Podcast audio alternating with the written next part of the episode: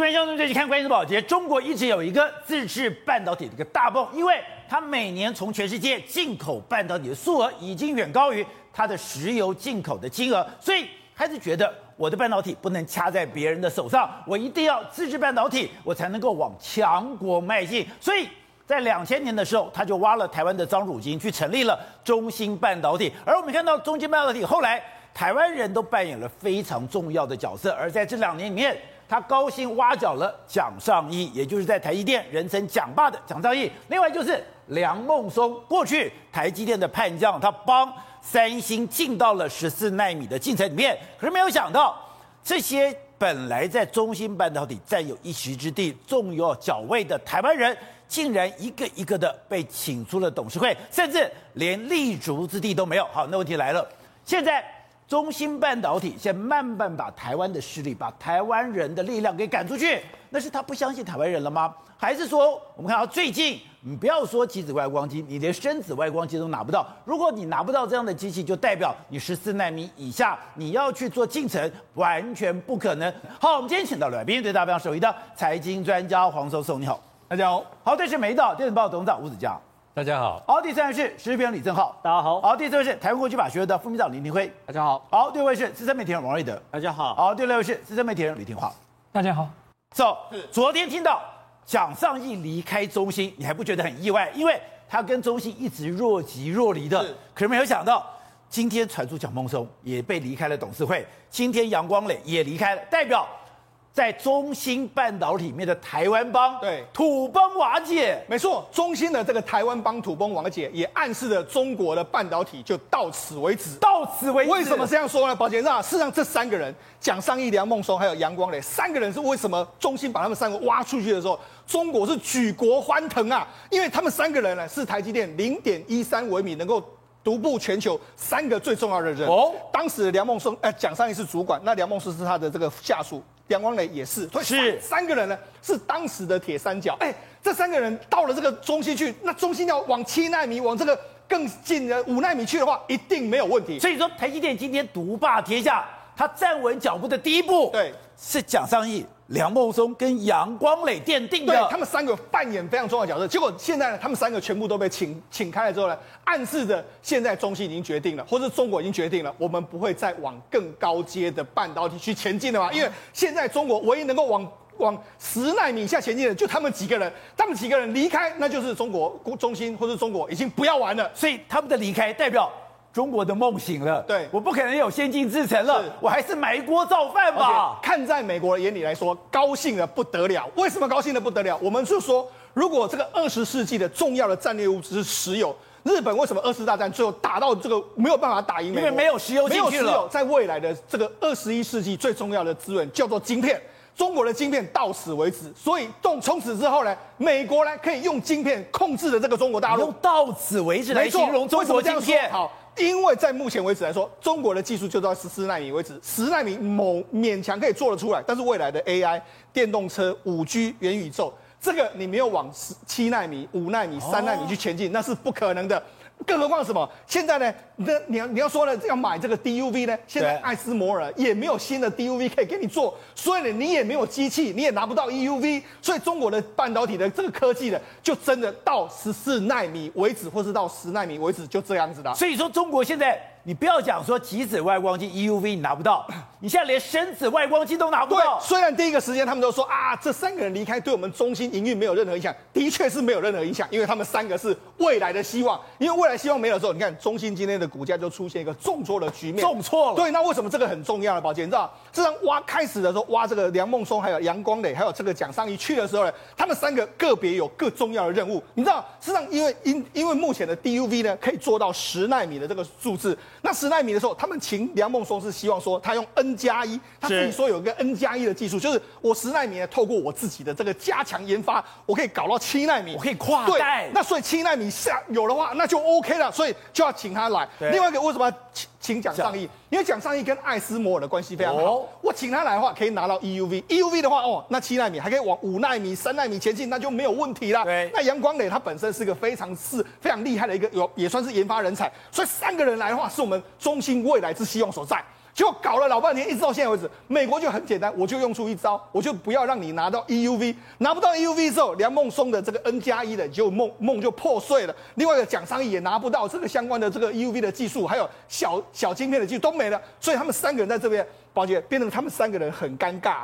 他们两个三个人是坐领高薪啊，但是没有任何的作用，拿不到机器又不能往上发展。对，那你知道，事实上，中芯半导体里面有本来就存在有中国帮。还有台湾帮，还有海归派三帮人士在互相争斗。大家说好啊，你你做做得出成绩，你可以有这个高薪啊，就拿不出成绩啊，拿不出成绩的话，那怎样？索性我就把你们三个就赶走了。于是杨杨光磊啦、蒋尚义啦、梁孟松全部都被请出了董事会。请出？请出董事会的意思是什么？因为董事会是一个公司内最重要的决策单位，你没有了决策单位。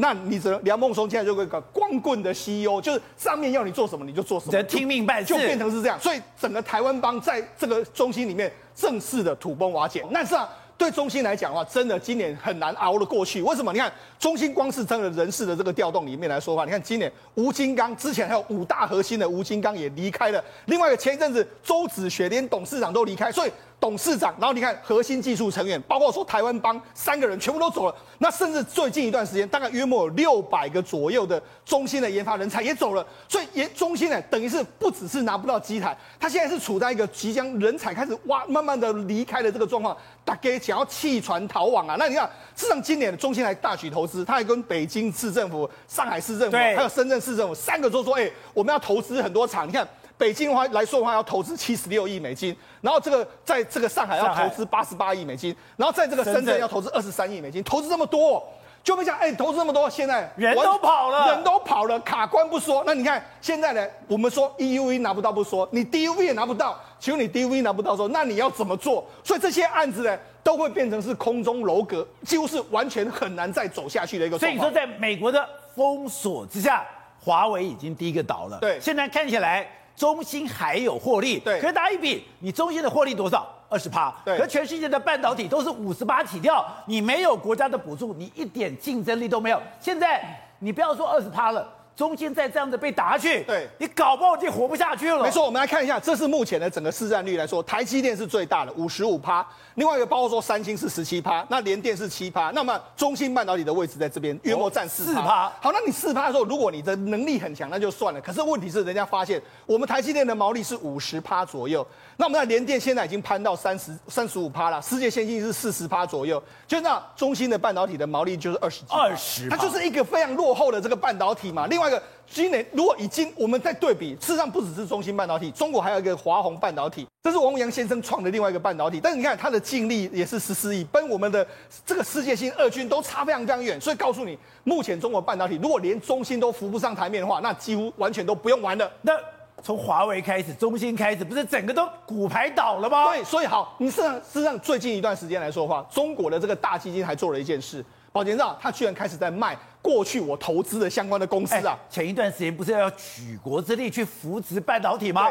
就现在慢慢抽腿了。对，为什么？因为他们也意识到说，美国将科技封锁之后，我们投资那么多，只是越来越多都打水漂。你看他今年先投，先把这个三安光光电的这个股票给它卖掉，卖掉之后，那三安光电股价就出现一个重挫。紧接着又瞬间又说，哎，我把华润微，华润微是做什么呢？他是做另外一家晶圆代工的公司，我也把它卖掉。另外还有北斗星通，北斗星通是做中国大陆北斗卫星的公司，哎。我连这个我都卖掉了，所以连做北斗卫星都卖。所以你知道，事实上现在中国大陆的大基金到底是多么不看好中国大陆经济这个半导体自己的发展，你就从它的动作你就看得出来。另外有个数字我也非常惊讶，是中芯半导体。我们讲了，现在全世界的半导体都在做资本支出，因为在扩张当中。对，中芯半导体，你的资本支出你不增反减，竟然还衰退百分之二十五。我们要看哦。台积电增加百分之七十二，联电百分之一百四十二，Intel 百分之三十七，结果全世界都在这个投资，对，都在增加资本支出，对，你反而在缩减，而且这个就是一个中国半导体即将要瓦解的一个非常重要的讯号。为什么？今年半导体这么热啊？连中国自己本身你也缺半导体啊，对，你车用半导体你也做不出来。结果没想到现在各国来说啊，半导体照理说这个时候是个大发利市的时间。你看。台积电资本支出增加了七十二，就是我投资的越来越多，未来会产出越来越多。你看联电一百四十二，瑞萨日本的瑞萨四百二十趴，那你看格罗方德也五十四趴，英飞凌也五十九趴，Intel 三十七趴，这个三星九趴，就我没想到国中芯国际是负二十五趴。那为什么是负二十五趴呢？为什么会出现这个数字呢？因为他们现在投资再多也没有用。第一个，机台没有来啊，机台没有，DUV 没有来，买不到，我就没整个生产线可以说是几乎不用做。那既然生生哎这样，既然生产线架不起来的时候，我那些什么 EDA 那种什么编侦错软体，很多东西我不需要投资啊。那你这些人，所以为什么研发人才会走？因为他待在那个地方也没有工厂可以让他做啊，所以就整呈现一个完全是没有办法停滞的一个情形。所以来跟你讲嘛，这就是中国大陆发展的这个极限。而且拜登看到中国半导体已经被卡住了，是，他还没有放手，对，他现在又弄了一个安全设备法，对。更狠了，没错。事实上，中过去一段时间来说的话，其实华为跟中兴呢，他们某些程度来说可以放松，因为你只要获得美国商务部的核可的话，是可以出货给他。但他现在签了一个叫做安全设备法，安全设备法的话，也就是说，你只要对美国的国家安全构成威胁的时候，我就可以直接不用出货出货给你。所以现在呢，华为跟中兴呢，原本还希望商务部放手，现在他这个新的法令下来后，是完全不可能。所以等于是说，拜登对于中国的封锁，特别是科技的封锁，还是持续在进行之中。董事长，真的像施总所说的，今天把蒋尚义请走了，梁孟松压下去了，杨光磊没了，这些台湾帮离开中心之后，证明一件事情，我已经放弃了这种高端的半导体了，七纳米以下我已经没有希望了，我干脆怎么样，只能埋锅造饭拼二十八了。对，他现在是做的是成熟的半导体的工作，然后中芯这些公司会继续赚钱，然后会有大量的投资会继续进来，有不少的企业。继续会投资，我都认为说那些互联网企业都会开始慢慢涉足在这个部分，还会投资它，一定会投资。这个是国家，十代米以下就没了，那是另外一回事。可是我万一说不往里面插，不往里面深入的话，那就挂了嘛。他去年是去年总共外购总共三千五百亿美金呢，那整个三千五百亿美金的半导体，半导体的采购量啊，它的自制率才只有十十趴，十趴。有一个说法只有六趴，有的有的说法是六趴嘛。你说看是多惨？那距离他国家原来目标是七十趴哎，所以这这个部分的政策等于说中北京对半导体的国家政策全面崩盘。这是目前说习近平二零二五的中国制造里面，半导体希望自制率达到七十趴，七十趴，结果现在只有十六趴。如果扣掉了这个台积电跟三星，它只剩下六趴。对，六趴。所以说这个等于说完全失败了。那当然，在这个大方向失败的情况下，这三个人离开是必然的一个结果。可是这里面有一个好处，让我们台湾人看到有一个指标，怎样？那不老大都回来了，老大捞水的不会跟你起啊，哦，这保级赌哦，违和了，没有人会跟的嘛。因为它唯一的出路，全世界都知道，中国要在做半导体，唯一的机会就是台湾挖角。那台湾挖角，大家前面第一波失败了哈，这个前浪就是前英雄死在前前沙滩上了嘛，后浪会再跟进吗？不会跟了，不会跟的，所以这个事情结束了。而且我也怀疑说，那中国现在还会再相信台湾人吗？不，他这个是。他不相信台湾人，可是技术人不管这些的，哦、他主要偷东西，偷东西，偷东西，他有办法吸收，他有他有这个能力没有问题的。你给他东西，他还是可以，他你给他条件足够，他马上就，所以他原来定那个百分之七十目标不是定假的，哦，就是从台湾的人去帮他干的、啊。这也没什么，他很务实，他非常务实的。原来还想从台湾挖角挖到，让他的半导体自制率达到百分之七十。就是这个，就是中国制造，就是台湾人帮他去做而已。他哪里做得出来？不可能的事情嘛，对不对？所以在这个部分到今天等于告，等于一个阶段开始了。对，这个台湾大咖挖角工作停止，好，那不会再挖了。那这下一波他们会怎么样？再重新再来？那美国是要重新是不是继续封杀，或是另外一个策略？他不发展高端的半导体哦，不晓得。对，但是保证输给老美，这个是没问题的嘛，对不对？你严格讲，在商业上的差距其实不大。对哦，你这大的是在军工上面的差距比较大嘛？你看很清楚的，只要有有到太空的，有到更高阶的这种演算的部分，统统输掉。所以暂时我认为五年之内它落后的这个事实是跑不掉的。然后美国人看到这种情况之下，也不可能开放它了嘛，更要抠得更紧嘛。难怪现在拜登的。安全法、国家安全、安全设备法都出来了。是啊，所以他不可能让他有任何一点的机会的可能性。那这个东西，它这个部分来讲的话，因为美国现在还是全世界第一大的软体的制造的生产国，对，然后软第一大的 IC 设计的国家嘛。那这些东西通通控在美国手上嘛。那美国抠住以后，你可以看到很多事情就会发生了，包括它的火箭的工业啦，包括这个，你看美国的 SpaceX 这种东西做出来，中共就做不出来啊。就很明显的，就是我的演算能力，我的半导体，我的科技比你进步，这方面就落后。所以美国已经足已经维持绝对领先，未未来真的把它打趴在地上。五年五年之内，中国没有机会了。好，听话，刚刚讲，中国这几年来处心积虑要进到台湾来挖角，哎。挖我们的清大，挖我们的交大。我心想，哎，你不是也有清大吗？你不是有北大吗？你不是还有上海的复旦大学？不都是很强的大学吗？可是后来我们看资料才知道说，现在你刚刚讲的，台积电都已经做到了七纳米、五纳米已经可以生产了。它现在是三纳米还在研发，明年也会量产。可是中国交多少？中国在交一千纳米。你交一千纳米的学生怎么上线的？是这样，台湾的话确实是产学比较密切。像我们竹科旁边就是台青嘛，所以我们台青交成这些产业跟学界是很密切互动。大陆没有这个环境，半导体环境过去一直输台湾，而且输很多，所以他们现在是希望除了挖角以外，他们有一个目标嘛，就二零二五的时候投资十兆，由国务院副总理刘鹤来督军，希望能够自制率供应可以达到百分之七十。可是海外评估应该是不可能，最多你到十几、十九、二十。它这个差距是非常的大，那这个人才一比啊，就差在这里。大陆第一个，他们估计人才缺口二十万，半导体第一个，因为市场大，福地大，缺二十万。第二个，员工流动率高，对，通常都十几到二十。大陆人喜欢跳槽，他们没有忠诚度。对我们台湾的培养出来人才，确实是既专业又有忠诚度，又耐操，这个是绝对的。所以我们最大的对手，现在绝对未来几年不是在大陆，而是三星。这是肯定的，可是我没有想到，我们在两岸之间，在半导体这一块，我们两岸的差距这么大。中国的半导体的教学真的这么落后吗？是因为他教教材嘛，就网络上看到他教材确实在教这些，因为学校老师他没有实务经验，教一千纳米，对，所以是老旧的教材嘛。那真的你要进了像中心这些去慢慢抄、慢慢训练上来，我们不一样，我们学校就在。产业的旁边，对，所以你就实习也好，教教师也好，很多直接就地取材，这个差太多了。你北京的清大、交大，或者是西呃上海的交大，离产业还是有点距离。这样，你是学半导体的，今天看到两岸在半导体上面，哎，学术界真的差这么多吗？我们看到中国大陆，哎，还是这种的半导体物理学，然后呢是这种封面，底下教什么？教一微米。这一微米跟我们有这么大差距吗？其实还好，我大学的时候就学一微米啊。哦，是吗？大概大概在十几年前我就学一微米啊。你十几年前学一微米？正常啊，正常本来就那个时候是学这个东西啊。是，可是问题是我看到他那个有个很大的问题，就是他们教学跟实物的落差太大。台湾之所以可以领先，为什么？因为交大、清大就在主科旁边，竹科很多实验室就在交大、清大里面，交大、清大学生很多做实验就在竹科里面做实验。然后呢，我们的老师哦。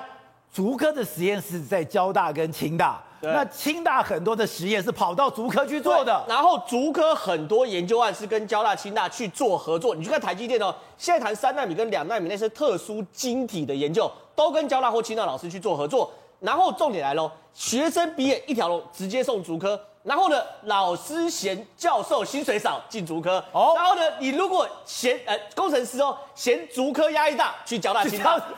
它可以随时转换，这就是很特殊的状况，这是台湾非常非常特殊的状况，而且是非常非常绵密的。所以我们都说啊，产学产学。我有一个同学，他本来在政大教书，他说政大穷的跟鬼一样，他说文科大学穷跟鬼一样。可他说他去一个理工科的大学，进去第一件事情，他说你有五十万可以买电脑，可以装设备。他说多少钱？五万？不，五十万。哎。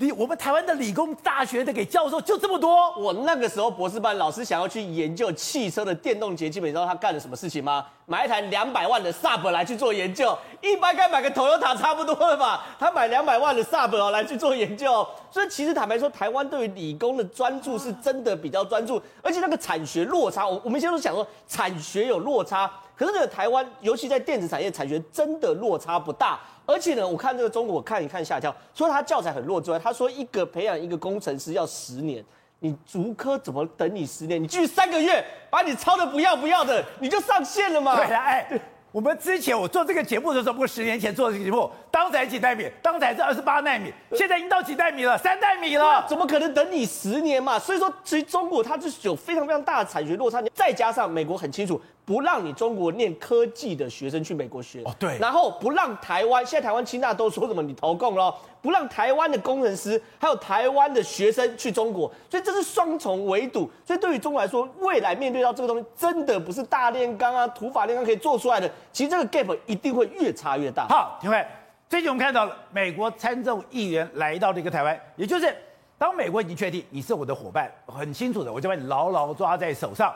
我不但是说你今天的资源不能流到中国，你台湾还有自我保卫的力量。所以今天这些参众两院来，我是要给我要编预算，我是要给台湾钱的。可是我要给台湾钱的时候，竟然也要逼台湾，现在其实有一点稍微是有压力哦，要逼台湾军力要提升。如果军力不提升，我们也会受到老美的压力吗？是的，所以说防卫自己的。所以以后我就不能再头插两根草，满山遍野跑了吗？当然不是了，因为我们要变变成升级成另外一种，就所谓的高科技的一个军种来讲。真假的？也就是说，军种也要高科技。对，他也去看台积电嘛。那看台积电的目的，当然不仅仅是保卫台积电而已，也是代代表说你台湾也要进化，不是单独说只有美国来片面协助你而已。你台湾能做什么事情，他都必须要展现出来。所以接下来你看到，包含我们的人才，必须要控控管。就算是我教你所有的军事方面的一个设施，比比如说未来进入到 AI 产 AI 方面的一个军事科技来讲的话，我教给你传授给你那么多的一个机密，你是不是要流到中国大陆去？所以现在开始在抓嘛，包含清大，你看在抓说有中国大陆过来设什么交流中心，这会不会把我们的清大人才弄过去？其实中国不缺钱，中国缺的是人才。中国来讲的话怎么办呢？中国它只能未来看要不要去通，不然就是走另外一种道路了。也就是说，不再跟美国去拼这个东西。当然，现在来讲的话，中美之间好像还要再和缓一下，感觉说，哎，我好像没有那个企图想要去拼过你美国，想要去争霸这个概念。但是事实上来讲的话，中国现在正在呈现，中国正在用一种方法，就是说，未来如果像未来台湾，你看这个国会议员到台湾来之后，未来有高科技的东西进到台湾来。以后一举拿下台湾，他怎么什么东西都有了。好，正好，所以刚才讲的参众议员来到这个台湾，本来以为说是强化两边的关系，是友好的，可是另一方面，美国也不是吃素的。他也会逐渐的对台湾施压吗？没有错，因为他一去去总统府、台积电还有国防部嘛。总统府当然得去，台积电是科技要绑在手里，国防部干嘛？叫我们不要再混了嘛。华尔街日报英文大家都看得懂。华尔街说什么？你看华尔街日报不是说台湾人不能战吗？台湾的四个月没有士气吗？都去扫油梯吗？等等嘛，大家都看得懂嘛。结果呢，我们现在在做战备周，对不对？国防部发狠了，连四个月的梯那个役役男的都拉到前线来做战备周了。这次这边都有四个月的一男，看这个左边这个，左边这个是四个月的役男，然后呢还被人家说你也太阳春嘛，这个是四个月四个月一男，你跟右边比，右边是我们特战部队。第一个你看头盔，我们那有四个月役男头盔有多阳春，这个是新式头盔，然后这个是阳春头盔，然后呢他身上连战术背心都没有，对，所以你摆什么水啊什么都没有，然后更惨是什么？你知道他没有弹夹，他那个枪上面那个弹夹打完就没了。哦，然后身上没有，你看、哦、身上没弹夹，没有弹夹，他们这身上都有弹夹，对，然后还有背包，然后这也没有背包，所以很清楚的是，右边是我们特战部队，左边是四个月的军训一男。然后呢，这次哦，军训役男拉出来，然后这照片哪里来的？是国防部把它贴在脸书的，说这个军训役男也投入了战争。所以我四个月不是只有在营区里面打混，不是只有去扫树叶，不是有漆油漆，我也。去做了演习了，打到最后一兵一卒，一把枪，一个弹夹，照样跟你干，这就是个大状况嘛。可你两边跟特战部队真的有。美国参众议员来了以后，我马上就把动作做出来了。动作要做出来啊，样子要有嘛，而且贴脸书让大家看到。然后我在新闻看到说，哇，这真的算有诚意，有诚意。可问题是你打起来坦白讲，还是要靠右边这种特战部队，对不对？所以呢，我们现在台湾在做战备周，其实各个地方，台北、花莲、高雄、屏东、马祖。都有做战备训练呐，所以其实真的是有那种全员动起来的状况。我们现在看到这个是，哎，在高雄屏东、高雄屏东那一带那种坦克车上街头做战力防护这些画面哦，很多民众手机拿起来就拍了，说真的是跟你玩真的。然后你看这看到桥下是有特殊的，因为我们整个西兵就是用来专门用来藏这个所谓的那个坦克的部分。西兵谈坦克原因是很好，第一件事情是。他对方的敌机飞过西兵是看不到坦克，因为他有个天然的桥，对，他在桥墩下面。第二件事情是，等一下，阿嬷在聊天，你从旁边这样过去。现在在打战，是厉害的是阿嬷，不是坦克车。然后呢，这些坦克车传来西边这边，你知道吗？像那个柱子，当时在建的时候也有，就是要防中国的大型的气垫船哦登陆，直接冲进来，对，会卡到这个所谓柱子。所以其实我们这些战力防护是一直在做，一直在做，一直在做。确实哦，这个美国人盯的状况之下，我们皮是有绷比较紧，有绷紧，有绷比较紧。而且趁着哎，你参众议员来，我就让你看看我在玩真的了。这是玩真的，而且这些东西都是来真的。所以呢，参众议员来看，很有可能是看这次战备周的状况，这是一个。另外一个是，哎，美国也不是严以律人，宽以待己，美国对自己序列也超级严格的。与此同时，美国跟日本自卫队是在石环岛做所谓的哎台湾有事的演习，哎，它演习科目叫做台湾有事。为什么？原因很简单，石环岛距离台湾一百七十公里，对不对？这一百七十公里以前日据时代，石环岛的日本人生病是来台湾看病哦。所以呢，那个时候就是说，如果台湾有事的话，美日发兵的基地很有可能就石环岛。而且这次演习科目有鱼鹰直升机，我们昨天才讲过，还有 C 幺三洞。C 幺三洞是未来非常非常重要的武器。我们昨天不是跟大家讲说，C 幺三洞上面可以摆海马式火箭吗？这个影片大家看哦，这个海马式火箭，你看进到 C 幺三洞上面的时候是刚刚好一公分都没有多。你看哦，它开进去的时候，大概啊，他讲说。C 幺三洞降落，海马是出来发射，再上飞机，你知道几分钟？十五分钟内搞定。所以呢，美军下飞机发射，再回来十五分钟，再再再上飞机，然后起飞十五分钟。你看哦，他进去之后，他会去拍那个上面那个底，观众朋友可以看，刚好一咪咪都没有扣，就是完全 just make 刚刚好。这东西就是美军为什么未来非常非常仰赖海马斯火箭筒跟 C 幺三洞的配合。你看那个头顶。那个天线是收起来的，刚刚好，雷达线收起来刚刚好，跟 C 幺三那种舱口一样大。所以呢，未来的美军是整个西太平洋军备是非常非常厉害的。好，董事长，过去每次美国参众议院来，他就来卖东西的，我们来握手寒暄，然后拍个照，回去告诉我的选民说，哎，我已经帮你们争取了，卖了东西到台湾去了。就这次这么神秘，而且搞得跟这些军备都有关系，哎。他们不是来，他们要编预算，编预算还要搞台湾的战备，搞台湾战备，他就要搞清楚，你台湾的兵，台湾兵不能再混了。我大家都知道，台湾兵本来就是在混的，这个没有人，这但没有人会怀疑台湾兵，台湾兵不能打，谁谁都知道。真的吗？当然嘛，台湾的这些义务役的兵根本四个月怎么打嘛？这个开玩笑的事情。最近美国国内在干什么？美国国内在炒的一个议题就是台湾有关的，还是中美？因为中美的东西，所以他参议院为什么要来？众议院为什么要来？还是为了这个所谓的这个这个 China Deterrent Act 嘛，就是对对中国的威慑法。威慑法的这个法案，如果说两院都通过的话，那那这个东西是拜登就是很很头痛哎。哦，拜登现在怎么办呢？因为这个一通过的话，拜因为拜登这最近跟中国的关系上来讲，有一些必须要谈判的项目，他在跟中国就没得谈了。对，比如说根根本就这个气氛就很坏了嘛。那个共和党一直是要把这个推过关嘛，共和党非做非推这个过关不可。那这个如果一过关，那我请问你嘛，你美军能驻台这个事情是个所谓他过去的作战要件，对不对？是。那你现在美国人给预算给钱给台湾人买 买武器，这等于这个武器援外法案呢？那这个的敏感程度是不是比过去的敏比比美军来的话更更敏感呢？你才三十二个美军有个屁用？我一年给你二十亿美金，逼金呢？我让他讲好清楚，美金比在呢？那这个这这是不是高度恶意？共和党当然要推这个嘛，这共和党推这个东西也他来要把这个桥段要做足嘛。他来台湾看一看，他的前提的一句话嘛，台湾是不是有一战的决心？再回去要看一看，那我垮给了刚才也晒了，好像有，我有看到坦克上路了。对，对，所以这些演员，临时演员全部上场。所以我们这个呃，临演临演，四个月的菜鸟也要上去摆架势了。这就是临时演员，对不对？临时演员不知道从哪里搞来的，对不对？搞个几个月的这个就是教育召集嘛，对不对？那熊熊班熊去播，招财不贼嘛，对不对？那还好，我们的这个。我们的这个游戏的战争片很多，但一眼就很像，对不对？真干干不了的，这个是这个是演员演给参议员看，参议员看完很高兴，拍个照嘛，拍个照回去，你要去台积电看一下，这个就是恐吓又带威胁。台积电如果被他对方干掉怎么办？所以我们一定要救台积电，他都找到他正当的理由，然后拿回去要，我觉得主要目的是要推动这个所谓的中国威慑法。这个威中国威慑法如果通过的话。我觉得拜登面临到一个前所未有的挑战，过还是不过？因为那个东西总统如果不签的话，那个麻烦很大，所以又变成隐。所以你看他这一次他的行程全程保密，对，而且他里面有好几个是共和党，全部都共和党。那那 A I T 看就知道，这些宰鸭洞来呀嘛，你们来吹麻烦的嘛，那怎么会跑丢呢？对不对？那就可以就是一快点把这瘟神送走，回去以后就去找拜登麻烦。